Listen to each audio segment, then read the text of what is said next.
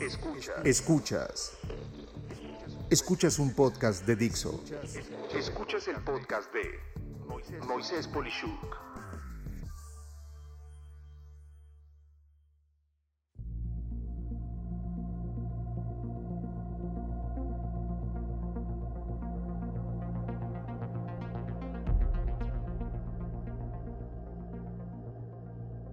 Lo malo y lo bueno de la pandemia. Por favor, ten paciencia antes de molestarte conmigo el decir lo anterior. Hasta ahora, es por supuesto muy malo el tema de la pandemia que vivimos en pleno 2020 y primeramente comento lo muy malo de la misma.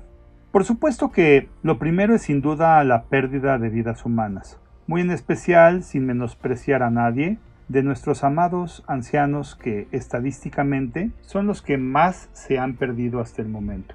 Ellos son, sin lugar a duda, lo que se conoce como capital intelectual, los que tienen la experiencia más amplia, los que nos quisieron a sus hijos y nietos sin restricciones, sin prejuicios, cómplices de nosotros aun sin que tuviéramos la razón. Me duelen, de verdad, me duelen mucho porque aun siendo el ciclo de la vida, esto se les anticipó y se los ha llevado, en mi personal opinión, antes de tiempo. Mi recomendación es clara.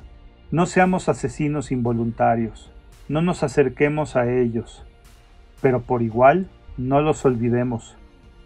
Hablemosles por teléfono, visitémoslos con exagerada distancia, pero no los mandemos al rincón de las cosas olvidadas. Otro aspecto malo, muy malo, son todos los que casi seguro no pueden ni escuchar este podcast, porque simplemente son muy, muy, muy pobres. Por lo general, son la mayoría de cualquier nación, muy especialmente de México.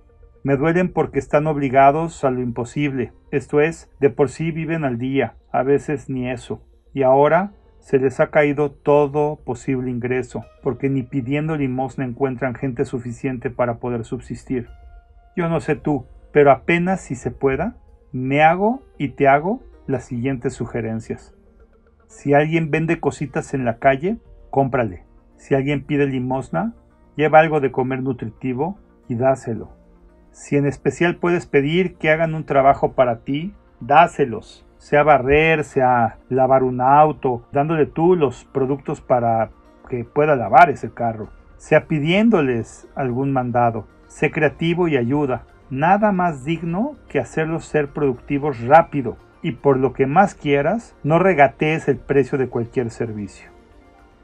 Por igual, tan pronto y todo esto acabe, viaja a tu ritmo y posibilidades cuando sea posible por México Gaste en hoteles, restaurantes, artesanías, mercados, etc. Si los medios no alcanzan, visita museos, parques, etc. y consume lo, lo local. No soy insensible. Sé que viajar no es barato y puede verse como no necesario, pero si puedes, hazlo cuando todo el tema de la pandemia se controle y no sea necesario el distanciamiento social.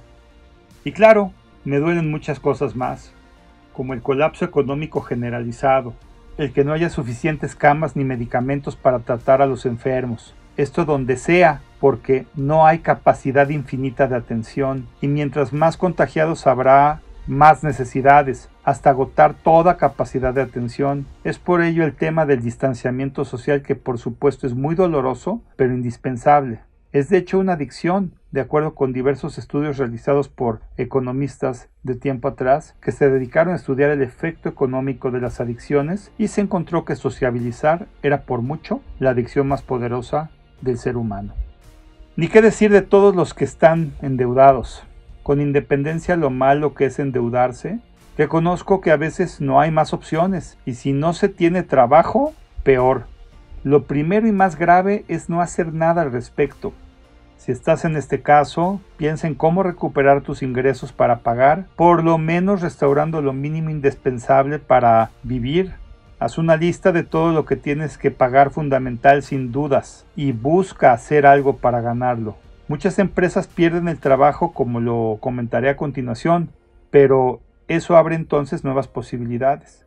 ¿Hacías labores secretariales y te dejaron ir? ¿Por qué no iniciar un negocio de asistente a distancia? No para una empresa, sino para varias personas, cobrando por servicio o por semana muy poquito, pero atendiendo todo lo que tiene que pasar que no sea presencial. ¿Ejecutabas un proceso de empaque en alguna empresa? ¿Por qué no seguir empacando como servicio para muchas desde tu casa? En fin, de ninguna manera esto será fácil ni barato. Así es responder a una contingencia pero ponerte a pensar en cómo afrontar tus necesidades es algo en lo que tienes que pensar, ver cómo sí hacerlo en vez de frenar y no hacer nada, lo cual solo te sumirá en tristeza y depresión. Finalmente, sin ser un análisis exhaustivo de todo lo malo, muchas personas perderán su trabajo como lo comenté hace un momento. Primeramente, en lugares de servicio como restaurantes, panaderías o todo relacionado con el turismo sin excluir a varios tipos de fábricas. Es doloroso, pero es claro que va a suceder si no es que ya está sucediendo. Mi sugerencia es para los que pierden un trabajo en pensar en cómo controlar más la vida y puede que este sea el momento amargo del empujón que te da la vida a iniciar una vida económica como una persona emprendedora. Tengo mucho material gratuito a este respecto y si me consultas por este medio, mi Twitter que es arroba mpolishuk o mi blog que es mpolishuk.blog, prometo responder, pero además meterte a los episodios y si no hazlo por tu cuenta, cualquier episodio de los anteriores en mis podcasts y mi blog, donde vas a encontrar muchos de estos temas y ahorita puedes tener el tiempo para verlos o escucharlos. De hecho, te comento que esto en México ya nos pasó de forma interna y sin pandemia, con el famoso error de diciembre de 1994, que muchos que me escuchan probablemente o no habían nacido o eran muy pequeños, pero en esencia mucha gente perdió su puesto de trabajo de la noche a la mañana. En ese entonces una de mis respuestas fue desarrollar un servicio para las personas que se iban a ver forzadas a trabajar desde su casa y mientras escuchas este podcast estoy actualizando ese servicio para poder incluso ser ejecutado desde tu casa. Si te interesa más al respecto, con gusto búscame y platicamos. Para aquellos que tienen inversiones en productos financieros, por supuesto que están viendo en la mayoría de los casos aparentes pérdidas en sus portafolios. Mi recomendación sin ser un profesional financiero es no hacer nada. Sigue con tus planes de largo plazo, pues tomar acciones ahorita con tanta volatilidad garantiza mayores pérdidas. La tendencia histórica es que los mercados tardan, pero se recuperan, y por eso mantente firme en tus metas de largo plazo. Puede que la mejor recomendación ahora es ni ver tu portafolio de inversiones. Pero como era el título de este episodio, por igual, la pandemia nos está dejando y va a dejar cosas buenas. Creo que para los meses de diciembre de 2020, enero de 2021, veremos un incremento interesante de nacimientos, atípico, con esto de convivir tanto en pareja. Eso conllevará a un incremento en artículos para bebés, que la ropita, que las carriolas, que los juguetitos, que los prekindercitos donde conviven desde chiquitos con su mamá o papá, etc. Eso jalará tantito a la economía. Por igual, habiendo terminado la necesidad de distanciamiento social, y sí, va a pasar, vamos a salir de esto como ha sucedido en otras épocas, le comento a todos los que fabrican ropa que, por favor, con mucha tristeza, se preparen para producir algo más de tallas superiores a las que eran las normales. Creo que muchas personas pasarán a tallas una o dos veces más grandes de las que usaban por la falta de movilidad y el sedentarismo. Más tela que producir, más cosas que transportar, más tiendas que tendrán que vender todo esto. En este momento, si puedes entretener a distancia y cobrar por ello, sí, haciéndole pasar un rato alegre a la gente. Sugiero que comiences, pues tienes un mercado cautivo de gente a la que se le sobran las horas en las que, por ejemplo, se transportaba. Y aunque el aislamiento es doloroso, puedo afirmar que con todos mis clientes, todos, se está experimentando un incremento en la productividad por el simple hecho de no transportarse y trabajar en casa. Se concentran mejor, su tiempo de trabajo se respeta más ocho más horas enteritas sin tener que ir a comer y seamos francos, estar cotorreando con los colegas de trabajo en la hora de comida, en los pasillos, etc. Aprovecho para comentar a este respecto que todas las personas con puestos directivos o gerenciales de los cuales dependen subordinados o equipos de trabajo, por favor, mantengan una comunicación diaria o lo más periódicamente posible para platicar y permitir a su personal subordinado de platicar con ustedes. Ideal por video y no audio para ver las expresiones. Ese contacto es muy valioso. Yo diría indispensable, preguntando cómo están, buscando con genuinidad que te importan, porque si no te importan tus subordinados, realmente no te mereces ese puesto. Por igual, sugiero no perder las juntas de creatividad e innovación, donde todos aporten ideas y se vean unos a otros en vivo, porque es de lo más valioso que pasa en los lugares de trabajo, la interactividad buscando nuevas formas de hacer el trabajo diferente. Solo por favor, si se hace una junta que no sea una junta improductiva, de hecho, lo que notarás es que estas juntas son más productivas de forma remota que en persona, pero para ello se debe tener activa la cámara y no dejarse distraer. Tengo varios episodios hablando específicamente del tema de las juntas. Si te interesa avísame y con mucho gusto te los hago saber. No hacer esto puede desbaratar cualquier organización. Piénsalo. Dejar de transportarse por periodos largos, permitiendo a personas vivir muy lejos del centro de trabajo y seguir siendo productiva o empleada por ese lugar puede tener un efecto de mediano plazo muy interesante.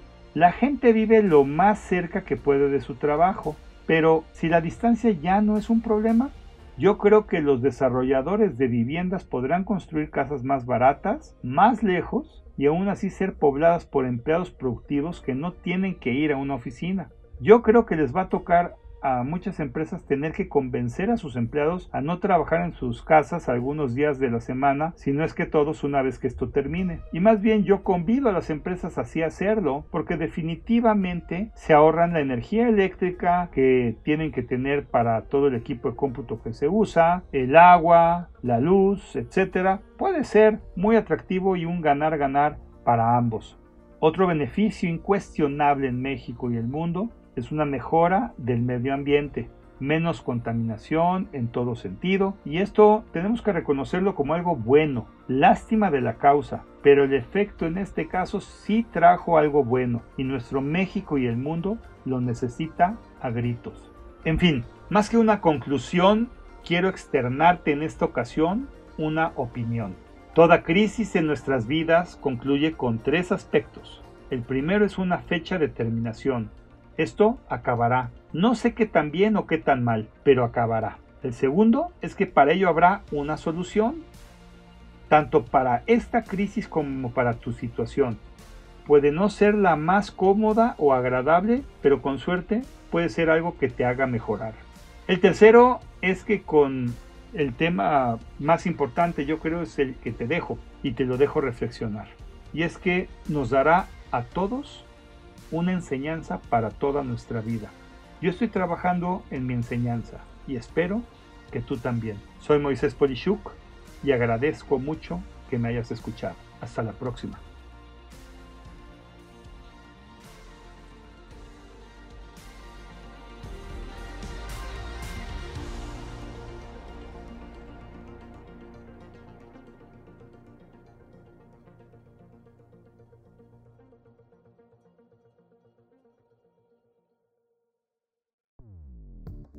Dixo presentó el podcast de Moisés Polishuk.